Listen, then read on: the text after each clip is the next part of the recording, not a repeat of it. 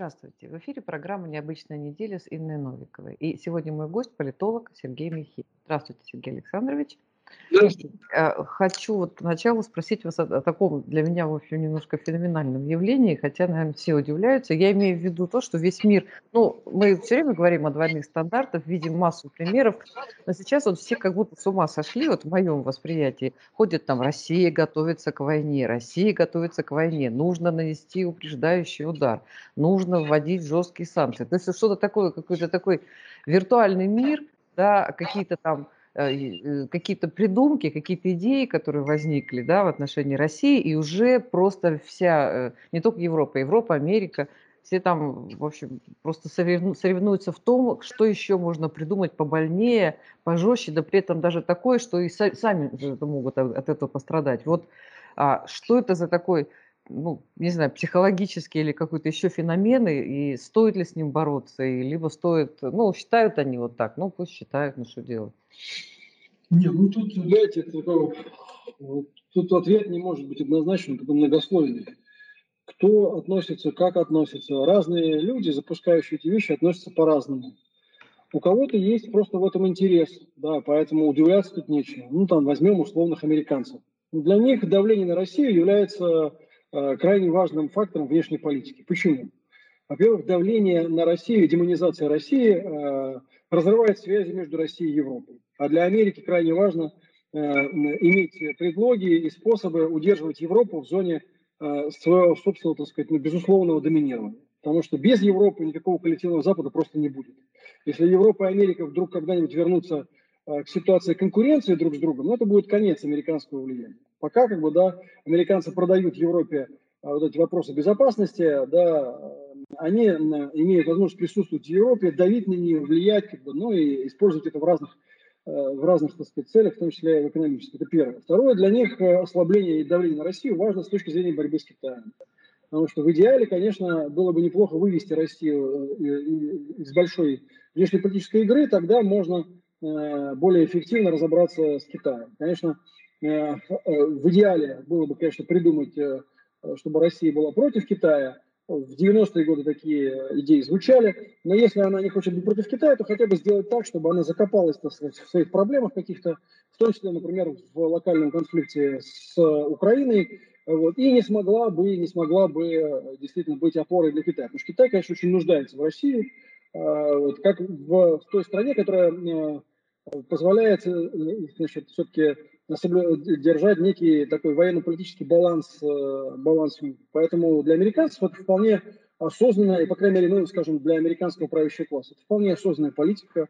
Я думаю, что они прекрасно понимают реальную ситуацию и положение дела, и они, в общем, достаточно хорошо э, чувствуют э, реальные намерения Путина и его команды. Они знают, я думаю, примерно, по крайней мере, на что Россия готова, на что не готова, но им это нужно просто-напросто. Им это нужно для оправдания существования блока НАТО, для оправдания, собственно, сказать, присутствия в Европе, для того, чтобы это использовать в игре там, в треугольнике Россия, США, Китай, вот и все. Вот. Ну а так как этот мир стал насквозь информационным, он пропитан этими информационными кампаниями, то они, собственно, этим и пользуются, они нагнетают эту истерику, используют отчасти, так сказать, каких-то своих тоже наемных людей, э, вот, а кому-то э, внушают эти вещи и так далее. Да? То есть, что касается, например, условной, условных элит, я думаю, что они все прекрасно понимают. А европейские элиты просто менее квалифицированные, во-первых, а во-вторых, они Э, уже не способны вести, играть в крупную, в большую геополитику. Они много десятилетий подряд передоверили свой суверенитет американцам и э, сами вообще ни на что не способны, а поэтому становятся более ведомыми. Вот, это первое. Да. Второе, ну, а кроме этого, э, кроме всего прочего, да, есть, например, скажем, на каком-то другом уровне довольно большое количество людей, ну, скажем так, политиков мелкого ранга, а, у которых вот эта вот русофобия, она имеет характер психических отклонений. Вот, да, на них вот это вот, э, собственно говоря, все рассчитано. Ну, политики из Польши, там, Литвы, бывших советских республик. Э, многие из них, э, откровенно говоря, неадекватные, или, скажем, крайне низкопрофессиональные, или считают тоже, что вот эта истерика, пусть даже она и не соответствует действительности, но она соответствует их интересам. Потому что многие из них как раз и подают себя для Запада как вот значит, э, э, тот авангард, тот, ту передовую линию, которая сдерживает Россию. Им это выгодно тоже. Кому-то выгодно, кто-то просто с ума сошел. Ну а дальше уже идут все остальные. Журналисты, эксперты, так сказать, э, политологи, ну и в конце концов обыватели. Да, они очень часто реагируют просто на информационный поток. информационный поток идет, как бы, да, и человек начинает думать так, он начинает рассуждать вот так и так далее. Поэтому тут э, такая штука, что э, этот вот, э, это вот как конкретно компания, да, она имеет ну, внутри себя много разных уровней, и там есть э, разные, на, этих, на разных уровнях есть разные мотивации. Ну, и есть мотивация чисто конъюнктурная, да, э, скажем, вся эта вот, вся эта, весь тот шум нагнетался Э, перед э, общением э, Путина и Байдена.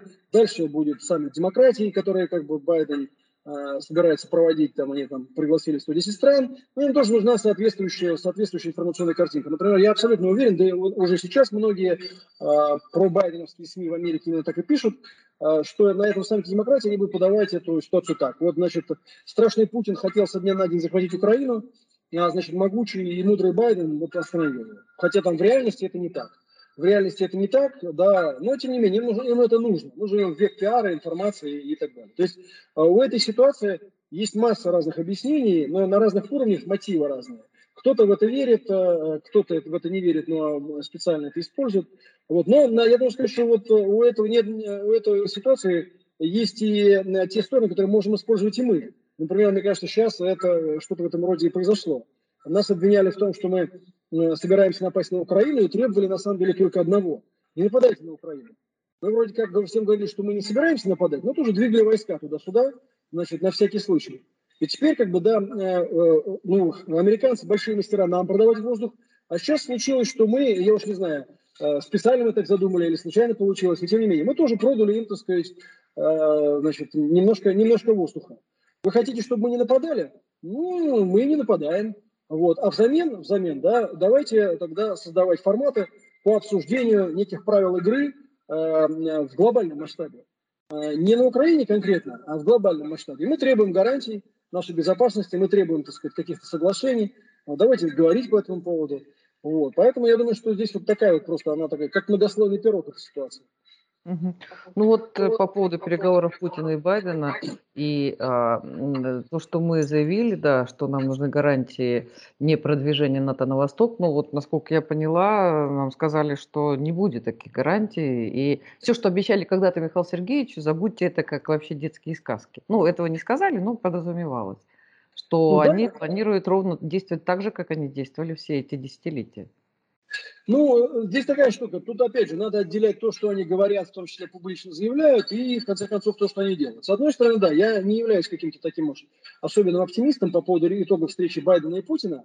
А вот, потому что некоторые говорят, что все, это просто, это вообще, так сказать, да, наш суперпрорыв, переворот, как бы, да, мы вернули американцев там чуть ли не в 91 год, ну, я считаю, что оснований для этого нету, вот, но и пессимистам, которые, так сказать, говорят, да вот, на самом деле мы ничего от них не добились, все это пустота полная, с ними я тоже не согласен. Истина, она более сложная, а, и она, где-то лежит впереди. Во-первых, мы, мы с вами все-таки не знаем, что они там говорили друг другу два часа.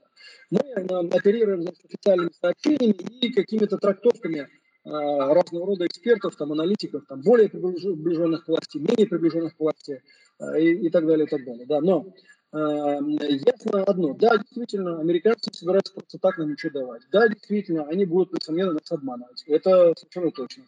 Кстати, то, что они это начинают делать, да, мне кажется, как раз вот новость, которая пришла вот, так сказать, буквально вот-вот, что американцы, вроде утечка американцев, американцы вроде бы как готовы попытаться повлиять на Киев, э, чтобы они там в Киеве все-таки, значит, согласились на какую-то определенную автономию, э, значит, Донбасса в составе Украины, но не на ту, которая прописана в Минских соглашениях, но на какую-то, да, но не такую, не, ну, и, так, чтобы, чтобы что-то сделать. То есть давайте вот двинем, сделаем какой-то реверанс в сторону России, вот, ну и будем подавать ей как это, как большой, так сказать, как большую уступку, большой компромисс. Ясно, что это просто обман э, с, с, с целью там подвинуть нас, там, условно говоря, в очередной раз к сливу.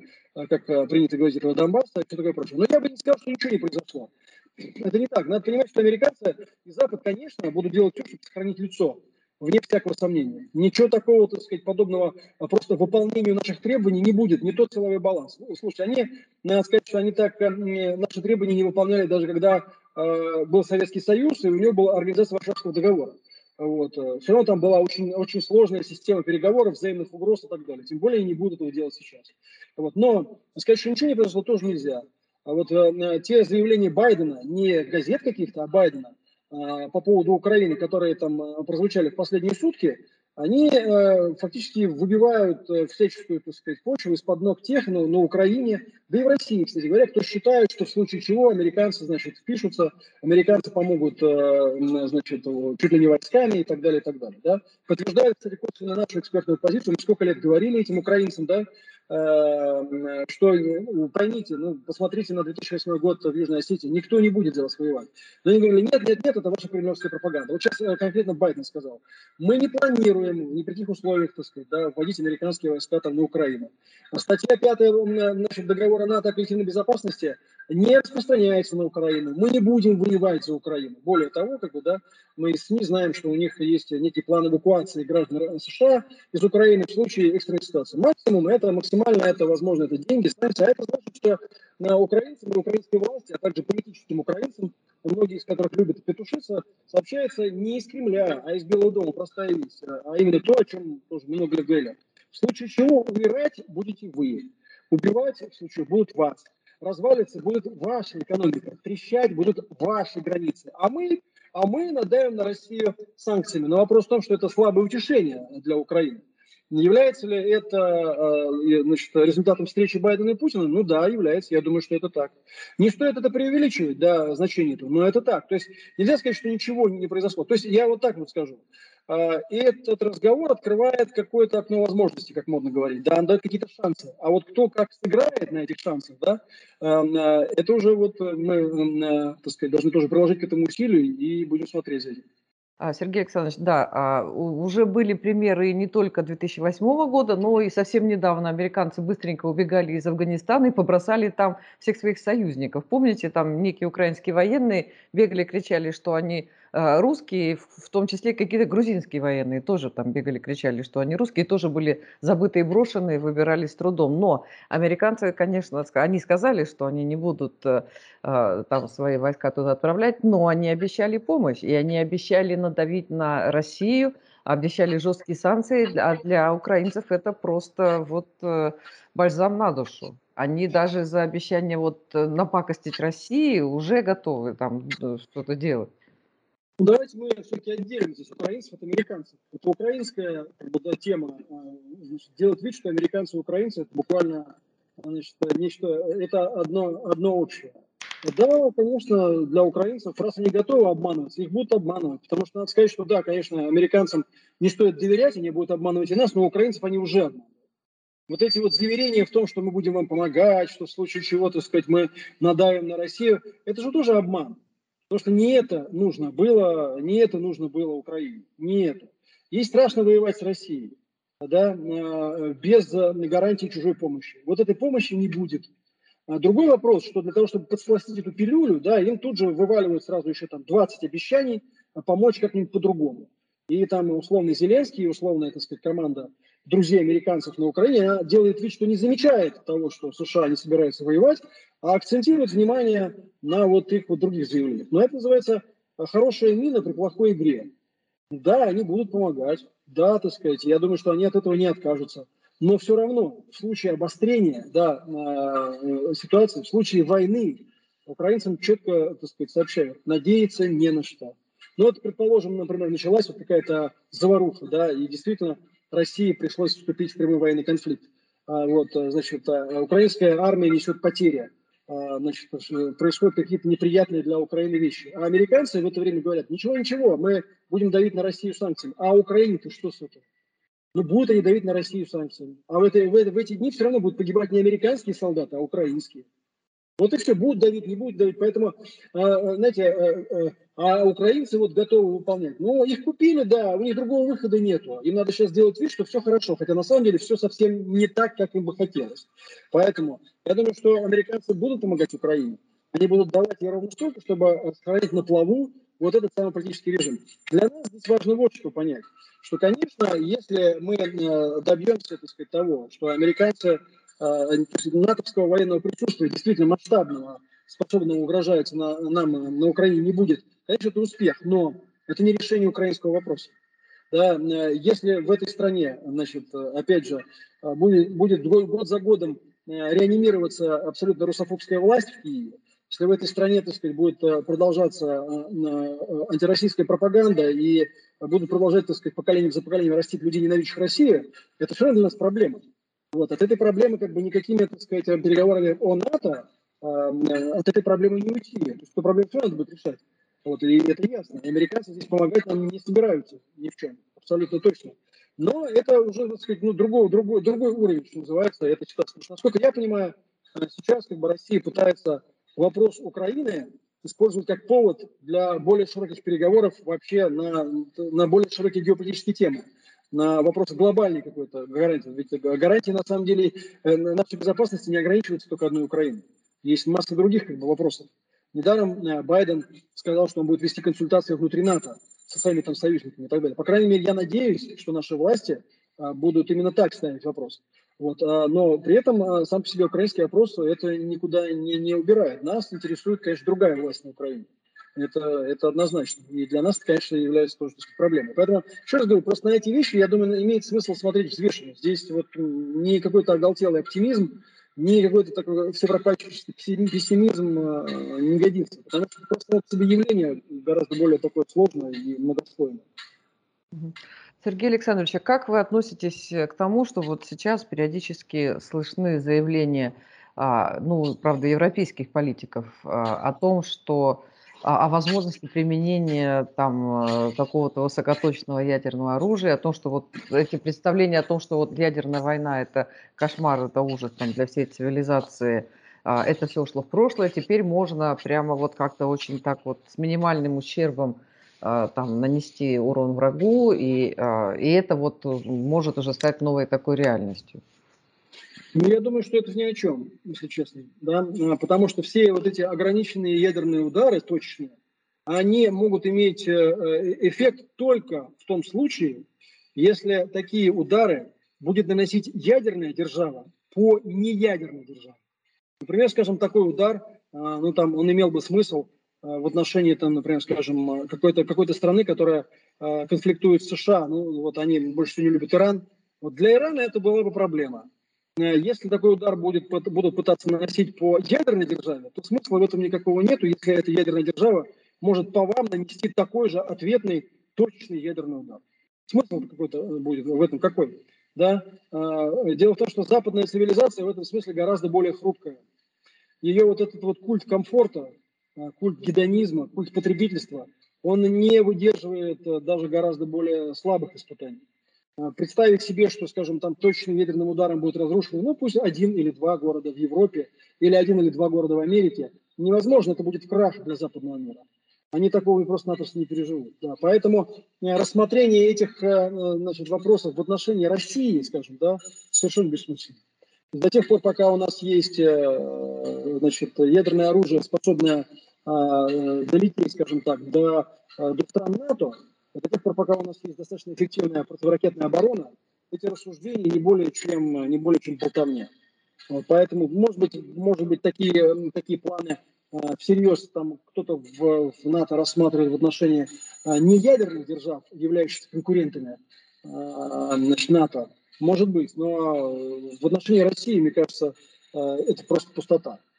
Ну, вот еще такой вопрос. А, постоянные американцы и а, там высшие руководители Америки заявляют о том, что их задача остановить не только Россию, но и Китай. Их очень, очень пугает союз России с Китаем. Вот. А, но есть еще Индия. Да, если Китай это там полтора миллиарда человек, а Индия это миллиард триста тысяч человек. Это тоже, в общем, огромная держава.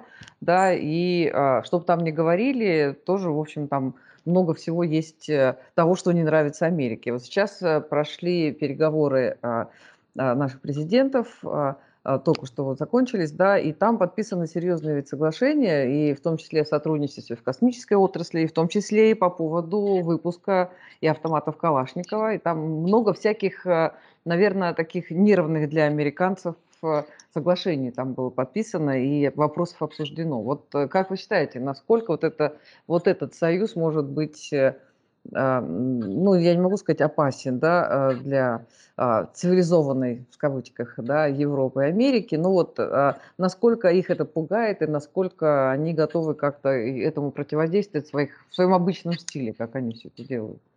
Но, честно говоря, я не вижу перспектив у сотрудничества между США и Индией, которые могли бы угрожать России. Мне кажется, этого нет. Это в первую очередь игра на противоречиях Индии и Китая. Американцам нужна Индия как та страна, которая может составить конкуренцию китайцам, потому что между Китаем и Индией, как известно, есть застарелый конфликт территориальный. Кстати говоря, если бы вот Россия а, смогла бы стать посредником а, в этом конфликте и предложить какое-то решение, это было бы прорыв очень серьезный в будущее. Вот. Но известно, что это достаточно сложно. Ну, можно было бы подумать на, на, на, на, над этим. Потому что американцы э, не могут предложить свое посредничество. Они могут использовать Индию для давления на Китай, таки, тем образом обостряя отношения между Китаем и Индией и как бы обостряя потенциальный конфликт. А мы могли бы, может быть, поработать с точки зрения миротворчества. Но, насколько я понимаю, это очень сложная проблема, и, не, э, к сожалению, ни индейцы, ни китайцы к этому э, пока не готовы. Хотя подходы, мне кажется, надо искать, потому что вот этот треугольник, условно говоря, Россия, Индия, Китай, он мог бы очень серьезно изменить вообще все расклады в мире и стабилизировать ситуацию. И, между прочим, с экономической точки зрения составить очень серьезную конкуренцию западному миру. Тем более, что все, страны, все три страны, они входят э, в шанхайскую организацию сотрудничества. Вот, э, там немножко по-разному, но тем не менее.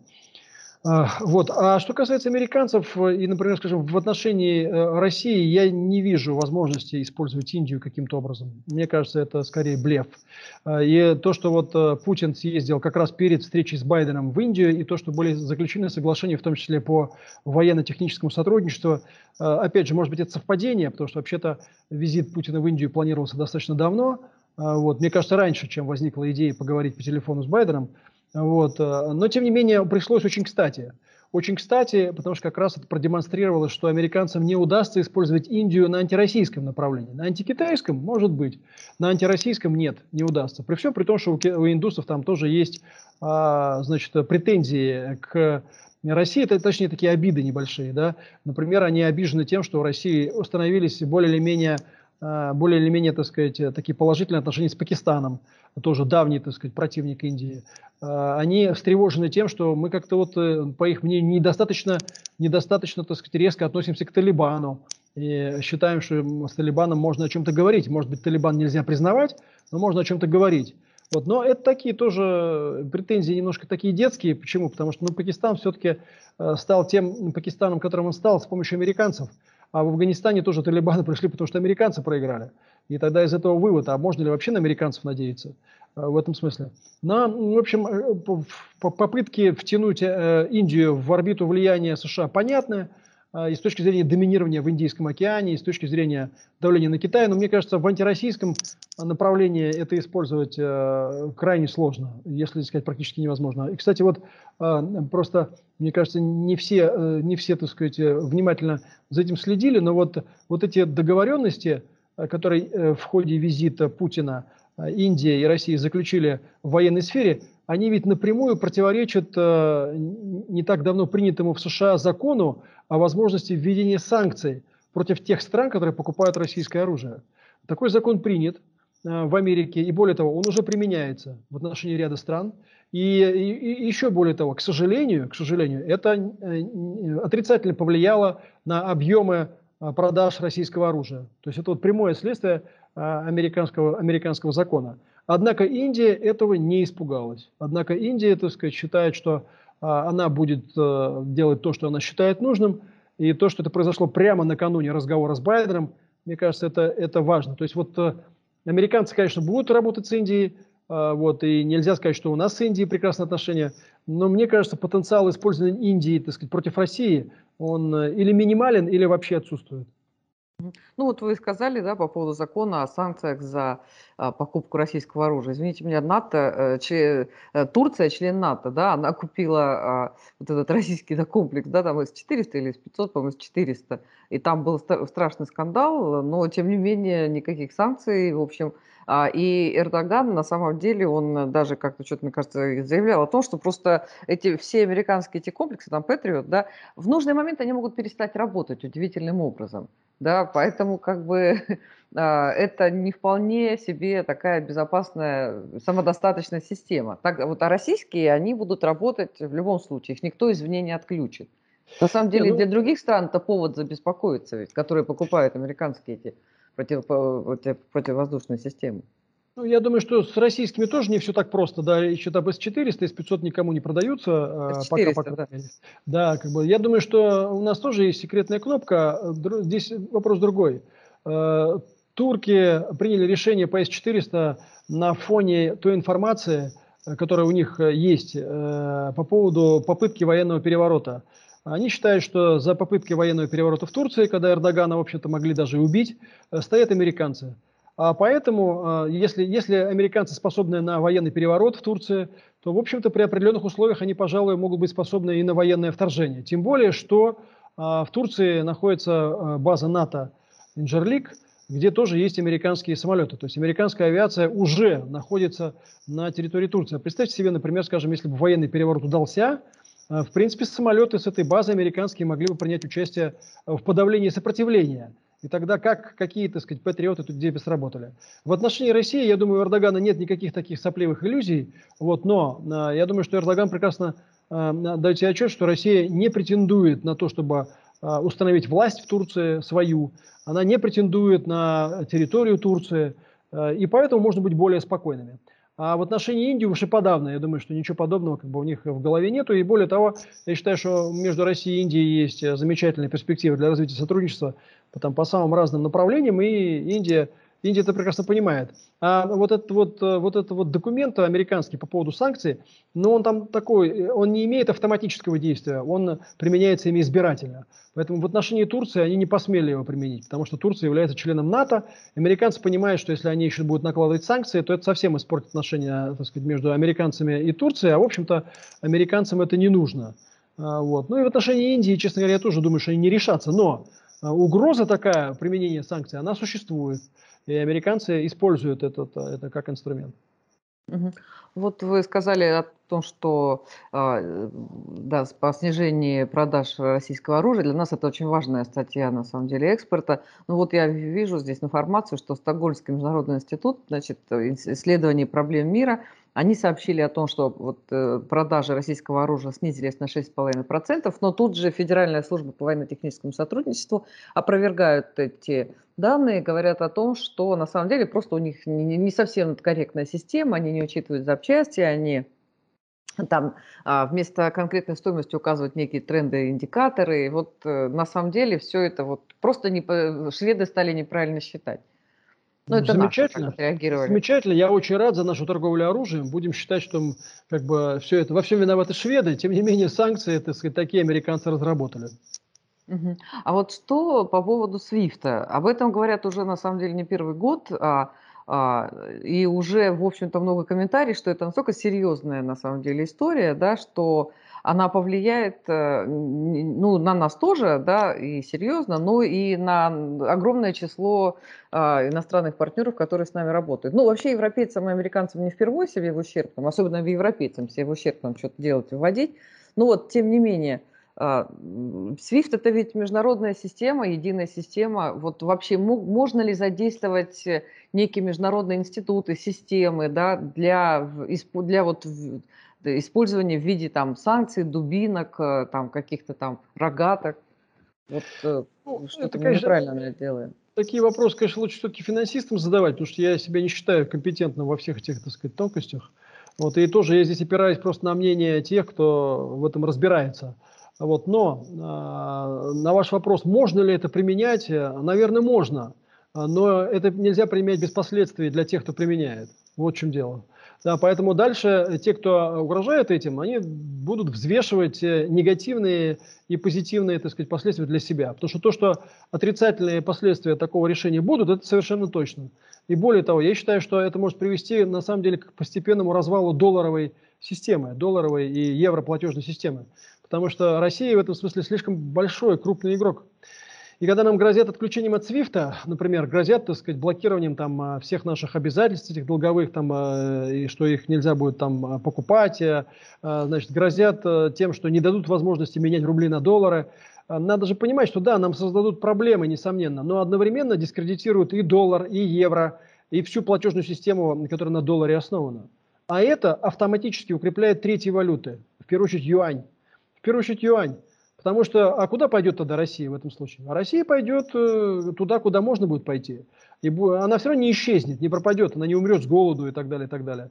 Но она начнет развиваться, э, и вся ее экономика начнет, так сказать, развиваться в сторону альтернативных валют, в сторону, во-первых, укрепления собственной валюты, а, во-вторых, в сторону альтернативных валют. И это, во-первых, усилит противников, э, конкурентов американцев и Запада, а во-вторых, дискредитирует э, саму эту систему, потому что если из нее можно выключать таких больших игроков по политическим и иногда просто откровенно надуманным э, поводам, то это означает, что она вообще ненадежная эта система. И кроме всего прочего, как говорят специалисты, опять же, я не знаю, это лучше с ними разговаривать о, о таких тонкостях, подробностях, это не, может, не сможет, э, это, так сказать, обязательно ударит, не сможет не ударить и по европейской, и даже по американской экономике. А, потому что в том числе, вот, например, они говорят о долговых обязательствах э, российских. А кто их главный покупатель? А их главные покупатели европейцы и американцы. Это значит, что у них тоже будут проблемы. Да? У них же, так сказать, не это Гвинея Бисау покупают, так сказать, и не, это, не Гаяна, и не Зимбабве. Вот, их покупают те, у кого есть деньги, а у кого есть деньги. Ну, это в первую очередь Европа э, и Америка. То есть по ним тоже будет нанесен удар. Это такая же, так сказать, ситуация, как с Северным потоком-2. Вот э, мы остановим Северный поток, но в Северный поток-2 э, вложили огромные деньги, э, там, десятки европейских компаний. Ударите по этому потоку, ударите по ним. Вот, собственно, и все, да. Поэтому, э, то есть, теоретически можно себе представить отключение от свифта. Практически это за собой повлечет э, такой, так сказать, каскад э, отрицательных последствий для всех остальных, причем и краткосрочных, и долгосрочных, Э, что надо будет очень сильно подумать, можно ли это делать. И если бы вот искали, что ну, Европе, так сказать, не, это, не привыкать страдать, если бы это только за счет Европы можно было бы сделать, ну, возможно, бы американцы это бы и сделали, хотя тоже здесь же не только от американцев зависит. Но, насколько я понимаю, это как бы ну, не, не так все просто.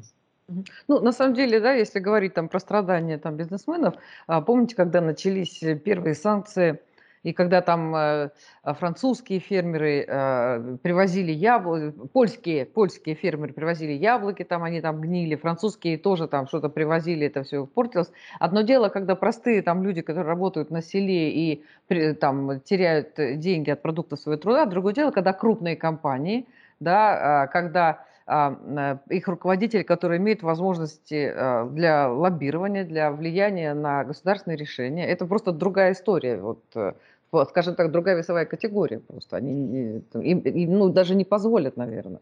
Ну, яблоками не обойдешься здесь. И как раз вот пример Северного потока-2 очень показателен. Вот действительно, Да-да. Северным потоком-2 занимаются крупные компании. И несмотря на очень серьезное давление со стороны США, со стороны ряда союзников американцев, да, немцы не отказываются от Северного потока-2. Не отказываются и все. И более того, вот мы говорили о Байдене с Путиным по поводу их тоже шагов. Да, а американцы вывели эту статью из э, санкций по Северному потоку-2 э, из э, военного бюджета. И здесь Байден пошел на конфликт с Конгрессом, между прочим, да, вот, потому что он понимает, что непонятно, так сказать, что от этого будет больше, вреда или пользы, и в том числе, в том числе, как бы, да, с этими, в отношениях с европейскими союзниками. Поэтому э, здесь, да, что касается Свифта, то со Свифтом конечно, будет довольно сложно, потому что тут начнут страдать уже, терять деньги, в том числе очень, очень крупные э, игроки. Э, это первое. А второе, ну, все-таки, вот пример Ирана, он показывает, что это тоже, это не фатально, не смертельно. Иран отключен от Свифта уже, так сказать, много-много-много лет. Да, Иран живет небогато, вот, но тем не менее живет. Тем не менее живет. Да, наверное, в Иране, так сказать, мотивация у населения более сильная, чем в России, да, но и Россия гораздо более богатая страна, с гораздо более большим э, количеством связей разветвленных. Вот, э, и поэтому ну, тут такая штука. То, что мы не пропадем, это вообще даже не, это не, не подвергается никакому сомнению. Вот. Ну а сама по себе история вот этого отключения от свифта, я говорю, она неизбежно абсолютно ударит в принципе по вот всей финансовой, всей современной глобальной финансовой системой, которая, собственно говоря, является главным инструментом влияния Э, для американцев. То есть они могут добиться какого-то краткосрочного результата, всем там погрозить, все испугаются, но в долгую это будет означать, э, на мой личный взгляд, постепенную коррозию долларового, долларового доминирования. Это, эта система начнет разваливаться, потому что это будет становиться все более рисково и рисково. Потому что в доллар, в доллар когда-то все люди ушли, потому что это было удобно. Это было удобно и относительно безопасно. А сейчас американцы делают это, значит, э, такие действия, которые значит, а э, вот всю эту долларовую систему делают все более опасной. Потому что они на, направо и налево как бы, да, вводят э, политически мотивированные санкции э, к международной торговле, к спросу, так сказать, к предложению, к рынку, не имеющие никакого отношения. А значит, становится неудобно, значит, становится опасным. Те же самые китайцы, например, чем покупают многих в странах третьего мира?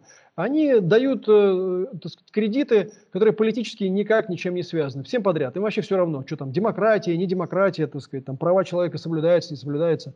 И многие покупаются на эти вещи, потому что это удобнее. Это удобнее, да, и совершенно очевидно, что китайцы э, в перспективе видят э, ситуацию такой, как бы выдавливание доллара, э, и для них это будет вообще очень хорошо. Очень хорошо будет, почему? Потому что, во-первых, Россия попадет в более сложную ситуацию, а значит будет вынуждена в большей степени зависеть от Китая. А во-вторых, хорошо, потому что это дискредитирует доллар и всю эту систему. Вот, поэтому, ну, не знаю, если там остались умные люди в той же Америке, то, конечно, тут надо еще не 7 раз, так сказать, а 107 раз подумать, э, прежде чем э, это сделать. Другой вопрос – это болтовня. Другой вопрос – это как бы пиар-компания. Другой вопрос – это пропаганда и попытка, значит, запугать. Да, я думаю, что в основном пока, конечно, вот э, разговоры об отключении свифта, о каких-то санкциях из ада, о каких-то матери всех санкций, там вот конгрессмен Менендес, да, это да, пока да это все в основном, так сказать, конечно, рассчитано на эмоции. Я хотела э, еще задать такой вопрос а, по поводу, вот опять же, этой пенсионной реформы. А, звучали, а, периодически звучали разные призывы у «Справедливой России», Компартии о том, что надо вернуть, надо вернуть. И во время выборов, вот сейчас, когда были выборы, да, тоже были там лозунги, говорили о том, что это обязательно нужно делать. И вот такие, действительно, э, и «Справедливая Россия», и Компартия, они подали два эти два законопроекты о возвращении первоначального пенсионного возраста вот, до реформенного. Вот. Но в итоге Госдума отклонила оба этих законопроекта. Хотя я вот э, читала, я не могу сейчас назвать цифры, но моральные потери огромные от этой пенсионной реформы, а материальные а, прибыли совсем невелики для страны. Ну, там какая-то цифра даже, можно сказать, смешная там, для нашего бюджета. В итоге вот э, не, сто, не, не проще ли было бы а, ну, признать, так скажем, свои ошибки и вернуть, там государство бы ну, еще и на фоне того, что все-таки у нас есть там этот фонд национального благосостояния, вот, и вот если бы государство признало ошибки, может быть, это тоже была бы какая-то такой, такой позитивный шаг к доверию к диалогу, как вы считаете? Ну, может быть, и была, но вопрос в том, а кто будет признавать, да. А, президент Путин, как бы, да, а, фактически, так сказать, выступил тогда с обоснованием этой реформы. Я уж не знаю, насколько, как бы, он был в курсе дела, может быть, претензии надо предъявлять к тем, кто эту реформу подготовил и ему преподнес. Вот. Хотя, на мой взгляд, э, э, правильным было бы, в первую очередь, реформаторов всех э, выпотрошить, потому что это же не первая пенсионная реформа, да, и каждый раз нам говорят, что вот теперь будет хорошо. И потом каждый раз еще, так сказать, говорят, нет, теперь еще не совсем хорошо, опять все деньги пропали, давайте новую реформу. Вот. На этом уже просто конца и края не будет. Там же одна из проблем, которая привела к этой пенсионной реформе, она состоит в том, что просто денег нету. А, нам, отчасти по объективным причинам, а отчасти по субъективным. Деньги просто куда-то украли, вывели и прочее, прочее. Может быть, с этим надо было бы разобраться сначала. Вот. Но понятно, что там, условно говоря, президенту будет довольно сложно взять и э, там, включить заднюю и сказать, так сказать, ну не, ну вот э, мы тут ее приняли, а теперь я понял, что она была неправильная. А, ну а если он это не сделает, тогда это не сделает никто. Что Единая Россия что ли будет делать? Это вот эти депутаты, которые там просто штампуют решения. Как бы, или кто это будет делать? Да?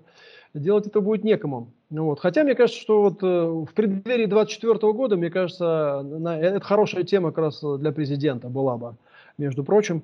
А вот, э, хотя никто не знает, пойдет ли он, не пойдет, но я считаю, что вероятность того, что он пойдет на выборы, достаточно высокая. Э, вот. И поэтому я думаю, что для него это было бы неплохой темой. Или даже для его преемника любого сказать, что э, реформа требует пересмотра, э, коррекции. Опять же, если не хотите говорить слово «отмена», чтобы не признавать полностью значит, свою неправоту, ну скажите, что она требует очень серьезных изменений. Вот. Хотя ясно, что Ясно, что, к сожалению, и эти изменения, они тоже, ну, вот вернут, предположим, там пенсионный возраст, но это тоже как бы, э, во-первых, это не является решением, которое будет нести только плюсы, а во-вторых, конечно, когда это будет уже постфактум сделано, то положительный эффект от него будет такой, с точки зрения доверия, э, немножко снижен. А самое главное, что в итоге все равно в этой пенсионной системе разобраться невозможно. Вот просто обычный обыватель, вот гражданин, он вот как раньше не мог разобраться в ней, так и сейчас не может. Не может он, не понимает, вот, что там происходит вообще, есть ли у нас какие-то деньги, нет. В итоге большая часть людей, если она не в бюджетной сфере работает, если она не госслужбе, вообще не понимает, как бы, может, ли, может ли человек рассчитывать хоть на что-нибудь да, после, э, после выхода на пенсию. И в итоге каждый просто работает на себя и все. Работает на себя э, вот, э, и, и, и сам для себя является гарантией там, какой-то пенсии на пенсию, так сказать, мало, мало кто надеется. В целом, является ли такая ситуация нормальной для государства, которое по Конституции является социальным? Мне кажется, не является. Ну, на самом деле с пенсией это вообще непонятно, потому что вначале же говорили, что будет пенсионный фонд, накопление, вот вы будете отчислять, там эти деньги будут работать, от них будут проценты, вы выйдете на пенсию, прям богатым человеком будете ездить по всему миру а, с этими деньгами, которые накопились. Потом сказали, ой, извините, и сначала ведь первые годы присылали состояние вашего пенсионного счета. Вот присылали, присылали, потом все это обнулилось, вот, сейчас вообще ничего не понятно. И это тоже, кстати, повод, если бы людям там как-то объясняли, что там происходит. Хотя я понимаю, что пенсионерам объяснять существенно сложнее, чем людям трудоспособного возраста. Вот, но... Ну, изначально это было то, что, о чем вы сказали, эти обещания, изначально это был просто обман. Э, такой же обман, как э, ваучеризация. А вспомните, когда, так сказать, мы получали эти ваучеры, разве нам не это же свистели? Да. Нам тоже рас, рассказывали, что мы сейчас станем самыми богатыми людьми, что вот это вот все достояние Советского Союза теперь по-честному, поровну между всеми поделит, и каждый там, я помню, рассказывали, что каждый сможет купить на этот ваучер, ну, минимум себе Волгу. Ну, Волга тогда была самая дорогая и самая, так сказать, хорошая из доступных в Советском Союзе машин. Ну, вернее, в России, да, то, то, ну и что? Обманули всех, как бы, и все дела. Э, пенсионными реформами занимались те же самые люди. В этом они рассказывали те же самые байки. Вот, они точно так же, так сказать, э, заранее врали. Это вот привет, так сказать, этому нынешнему советнику президента Чубайсу, э, вот, который, оказывается, все разворовал, включая, включая как бы, и вот по Роснано к нему массу претензий, а он говорит, да, это типа меня вообще не касается, здесь ни при чем, и, и так далее. Это все вот его птенцы, так сказать, гнезда Гайдарова. Э, вот. А потом, потом э, стали подхватывать их преемники, которые понимали, что вот надо примерно так же говорить. А сейчас, может быть, уже и не преемники, но просто люди, которые в этом разобраться сами не могут. Просто разобраться уже становится крайне сложно, потому что ситуация за 30 лет невероятно запуталась. Э, значит, деньги, которые должны были быть, куда-то исчезли. Исчезали они несколько раз. Вот, и не знаю, сейчас они исчезают или нет. То есть здесь, конечно, вот решение, к сожалению, вот, пока окончательного не просматривается. Но э, вот э, в конечном итоге это у пессимистов, у пессимистов, хотя я не являюсь пессимистом, я считаю, что, опять же, все, все эти картинки, они всегда более сложные. Но у пессимистов возникает, а таких много, возникает простое ощущение, что на самом деле все это просто, нам просто голову морочит. Голову морочит, чтобы в итоге привести к следующей, к следующей ситуации. Ну, условные, так сказать, работники госсферы, бюджетные, будут иметь какую-то пенсию, а все остальные должны заботиться о себе сами. Выживут хорошо, не выживут, так сказать, еще лучше. Вот, собственно, и все. А, вот, вот так вот э, представляется. Потому что вы сказали, что пенсионеру тяжело разобраться. Не только пенсионеру. К сожалению, там настолько все запутано, вот, что разобраться тяжело даже ну, квалифицированному человеку среднего возраста. А, очень, очень сложно понять, где, так сказать, где что, э, где что есть, где что нет. А, и, и, и я тоже не исключаю, что это сделано специально, к сожалению. Когда вспомнили про ваучеризацию, а, я в то время была там, э, ну, делала обзор, а, а, кто, э, такие были тогда модные пресс-опросы, да, э, ну, по разным актуальным темам. И вот я задавала вопросы разным-разным людям, что они сделали с ваучерами. Ну, вот среди тех, кого я спрашивала, там обычно там 10-15 было таких Значит, э, ну что-то никто не вложил ни в какой там автоваз, там никуда. Значит, ну там я помню, что замечательный был такой ответ. Это был музыкант, известный тогда а, рок-группы. И он говорит, я, говорит, купил носки, остальное пропил. Я говорю, ну пропил я понимаю, а носки-то зачем? Он говорит, у меня не было. Все, поэтому вот это как бы вот, это вот тут больше комментировать нечего по поводу всех инициатив, к сожалению. Ну да, это был обман изначально. И даже те, кто вложил их куда-то, их же просто украли. Например, если вы помните, там было огромное количество а, этих инвестиционных фондов вдруг появилось, которые люди туда ночами занимали очереди, стояли да, как да. бы там в длиннющих очередях, отдавали эти бумажки, а потом всем сказали, что эти фонды, э, к сожалению, исчезли. Они обанкротились, и поэтому исчезли все ваши бумажки. К сожалению, вот этот подход, он характерен для всех постсоветских реформ для всех абсолютно.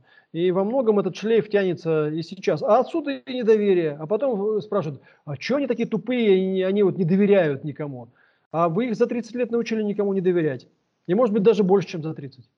Ну да, на самом деле ведь тогда, помните, были такие такая оптимистичная реклама, ну, правда, для папуасов, конечно, да, был такой Леня Голубков, который покупал жене сапоги, и помните еще, ну вот мы и в Хапре, вот это тоже такая, в общем, с несколькими смыслами фраза, да, ну вот мы и в Хапре, вот, ну, как-то на самом деле пережили, дай бог, э, дай бог и это все переживем.